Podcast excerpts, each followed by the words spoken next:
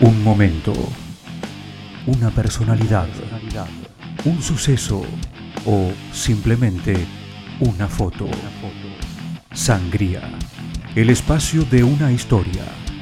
Una producción especial de los alumnos del Círculo de Periodistas Deportivos.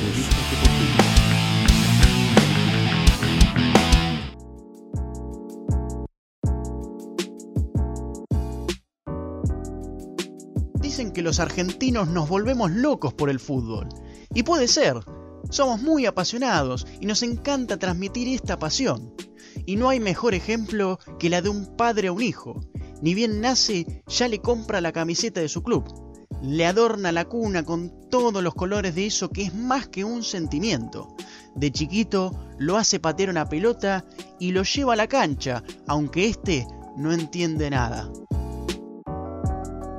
De chiquito se construye esta pasión, este amor eterno por el deporte. Y qué mejor que vivirlo con tu viejo. Pero siempre hay un pero. Cuando la pasión deja de ser pasión y pasa a ser un sufrimiento. El pibe que juega por obligación, que le pierde el gusto. Sabe que tiene que demostrar que es bueno para convencer a quien lo observa desde afuera. El hincha más exigente que le pudo haber tocado. El tipo insoportable que grita en la tribuna. Pero esto no desaparece cuando termina el partido. Tendrá que convivir con él por el resto de la semana. Soy Ariel Urrutia Y yo, Carlos Contreras, y acompáñennos a recorrer esta historia. Los peores hinchas son los padres.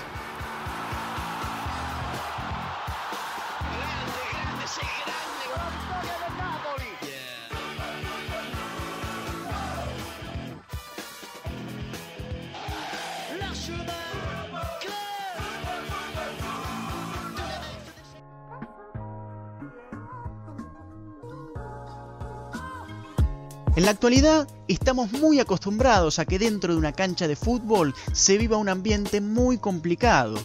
Todos están alterados, nerviosos, gritando, insultando y muchas otras cosas más. Casi que tenemos naturalizado esto, pero cuando vamos a ver un partido de Babi con chicos de 6 a 12 años, esto nos hace mucho ruido. Son chicos, no futbolistas. Sin embargo, el ambiente no parece ser distinto. los padres también discuten, gritan, insultan. Pero por supuesto, esto no es algo de siempre. Tampoco hay que generalizar, ¿no? Pero sí es cierto que hay una gran diferencia entre lo que sucede hoy y lo que pasaba hace por lo menos 15 o 20 años. Escuchemos a Brian Louis, jugador de Platense, que nos cuenta cuál fue su experiencia con sus padres. cuando le tuve que decir a mis padres y, comentarles mi decisión, lo que yo quería.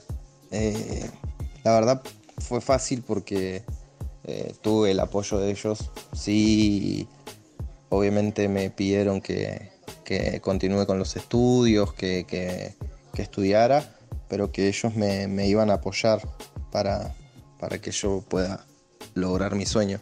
O sea, que, que yo pueda seguir entrenando y dedicarme a, a ser futbolista.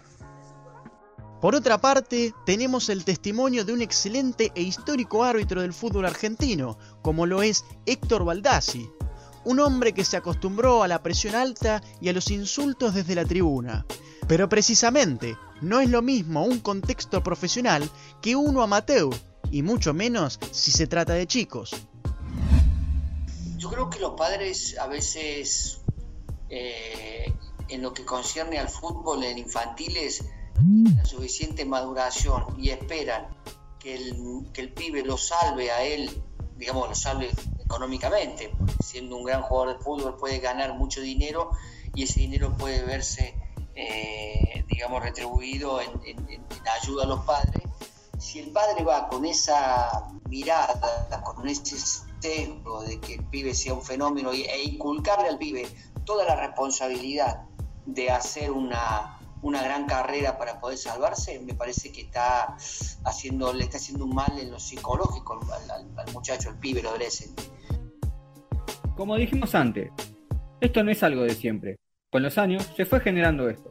Por eso mismo, y siguiendo con árbitro, traemos la reflexión de Esteban Carolo, coordinador de la Liga FEFI, quien dirigió durante 30 años hasta hoy y nos permite hacer la comparación.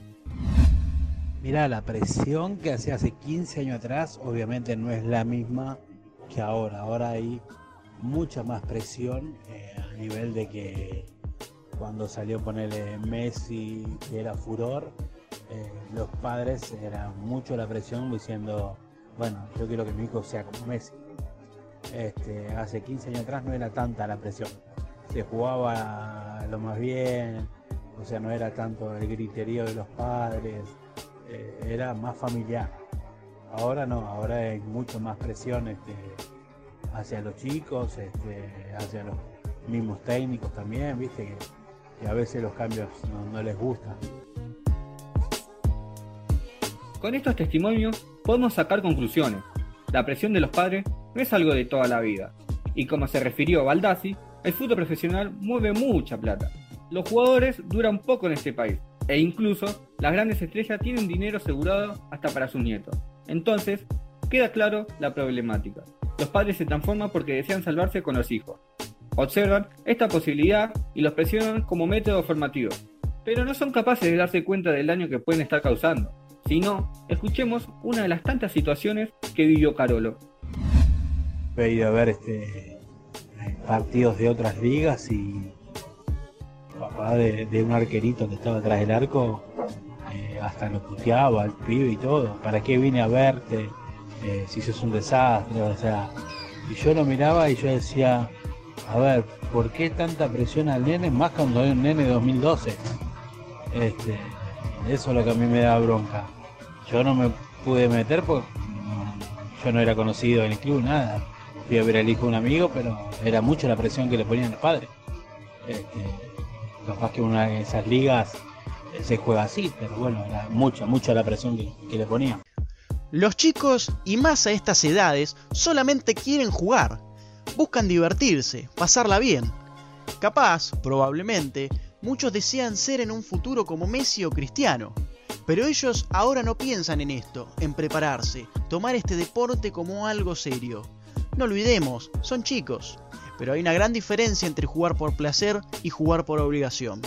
Pensémoslo de esta manera. ¿Alguno de ellos disfrutará de hacer tarea? ¿Se ponen contentos cuando en la escuela les mandan trabajos para el hogar? Claramente no. Por lo que se volvería un problema si el chico, por todas las presiones de sus padres, dejara de divertirse dentro de una cancha de fútbol. Cuando hay obligación, ya no hay pasión.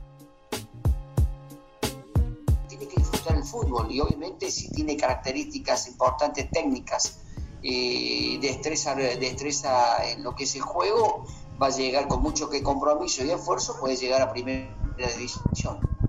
Pero dentro de una responsabilidad acotada cuando es joven. Después cuando pasa una cierta edad, él mismo se tiene que dar cuenta, el pibe, se tiene que dar cuenta de que está a un paso de una gran posibilidad de futuro para él y para todos, él mismo se tiene que dar cuenta, no recibir la presión del padre en esa, en esa carrera que es llegar o llegar, ¿entendés? Y a veces el chico puede sufrir mucho ese tipo de, de, presión de parte del padre. Así como lo cuenta Baldassi, también Brian Louis hizo una pequeña reflexión. La verdad es que no estoy de acuerdo con, con las actitudes que toman muchos padres que hoy se ven, incluso todavía se ven cuando vas a ver a los chicos, eh, ves a los padres gritándoles o retándolos a los chicos en la cancha con 10, 11, 12 años, que nada, yo creo que como prioridad esos nenes deberían estar disfrutando del juego, eh, aprendiendo y no con la necesidad esa que le meten tanto los padres como los clubes, como los técnicos, de esa necesidad de ganar como sea. Para ir finalizando, creo que quedó claro qué es lo que pasa. Primero, vivimos en un país en el que económicamente no estamos del todo bien, por lo que las posibilidades del fútbol pueden transformarte. Segundo, es otro capítulo más de los sueños frustrados de los padres, en los que buscan a toda costa lograrlo a través de los hijos. También el hecho de forzarlos al punto de que pueden generarle un desinterés en el deporte. De esta manera, el único perjudicado acá siempre es el chico. Como dijimos, a esta edad solo le importa divertirse, nada más. Por supuesto que no es fácil ser padre, pero indudablemente su rol es el de acompañar al hijo.